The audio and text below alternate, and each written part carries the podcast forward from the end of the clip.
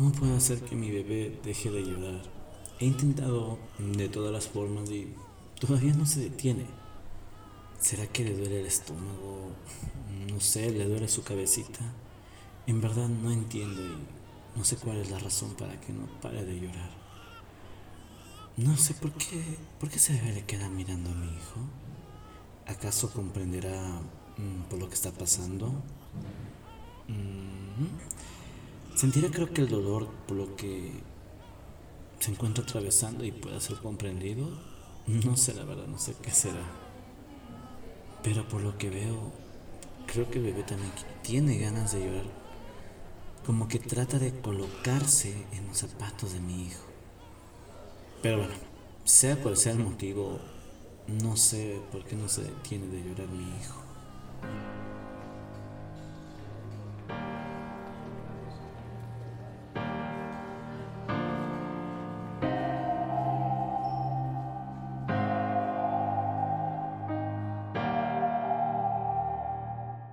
¿Se te hace familiar este relato o por lo menos te sientes identificada por lo que te quiero decir? Hola, espero que te encuentres bien y que todo lo que estés haciendo sea para beneficio propio. Este relato es un relato que un padre joven lo ha manifestado, quien tuvo la experiencia más hermosa en la cual los bebés no pueden comprender y es la empatía. Sí, la empatía aunque no me creas, los niños desde que nacen tienen su empatía al 100% activada. Pero por el pasar de los tiempos la van perdiendo y se acostumbran a lo que es en sus hogares. En la actualidad, las emociones son muy difíciles de expresar, en palabras que, ya que muchas veces no son expresadas por eso, sino por señales. La clave es entender y saber lo que la otra persona se encuentra atravesando y poder ayudar a mejorarlo. O por lo menos que se sienta bien en ese rato. Es aquí donde un niño de 0 a 2 años de edad entiende todo esto, pero obviamente ellos no lo saben. ¿Por qué crees que los niños y niñas de esas edades son unas personitas pequeñas que emiten ese amor tan lindo e inocente. Es porque ellos tienen su empatía al máximo, pero la, pero la desventaja es que la van perdiendo en su crecimiento. Te coloco otro ejemplo para que me comprendas. Imagínate que estás en un hospital infantil y tienes a tu hermano o hermana de 9 meses de edad quien presenta algún dolor y no se detiene a llorar observas que otro niño le queda mirando y de poco también comienza a sentir ese dolor que emite tu hermanito. Pero ahora aparece otro nene de unos 15 mm, meses de edad. Se acerca a tu hermanito y le entrega un peluche para que se calme e inmediatamente para de llorar tu hermano e indirectamente el bebé que comenzó a sentir ese dolor de tu hermanito.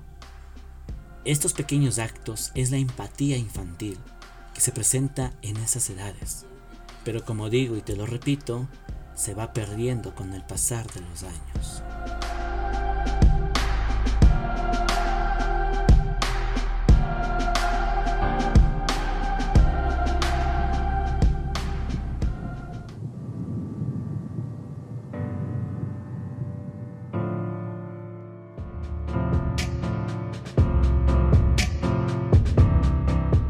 Algunos expertos en el tema consideran que los infantes sienten esta preocupación solidaria e incluso antes de darse cuenta plenamente que existen los sentimientos.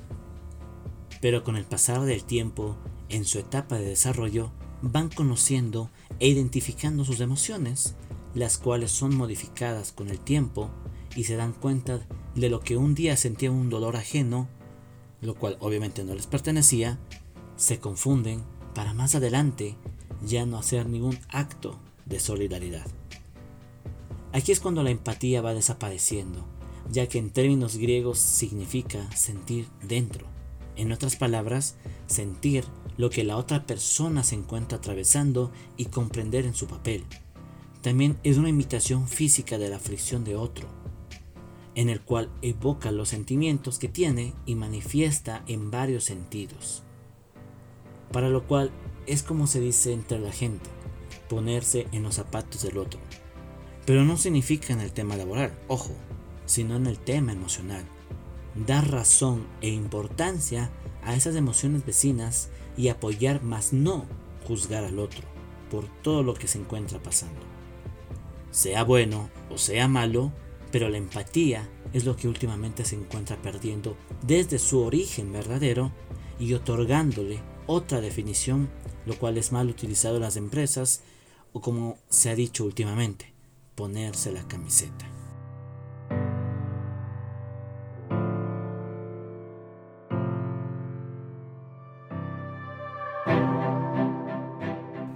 Los niños siempre serán nuestros mejores maestros del pasado, ya que ellos nos hacen recordar cómo fuimos y en qué momento perdimos algunas emociones tan inocentes, pero de manera tan injusta.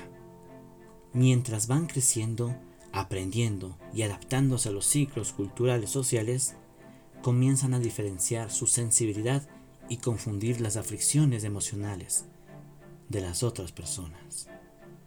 Como una vez escuché una frase a una persona de la tercera edad, eres el espejo de las nuevas generaciones. Y es verdad.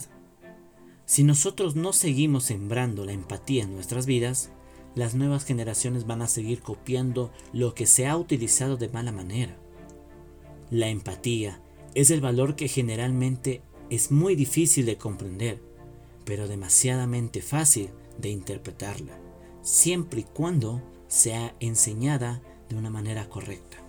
Los niños que son empáticos comienzan a moldearse y ver cómo reaccionan las personas adultas ante sus acciones, pero las mismas personas a veces interpretan malas cosas y emiten palabras que para ellos, con su inocencia y aprendizaje, caen en dolor y en aflicción maligna que contamina su corazón.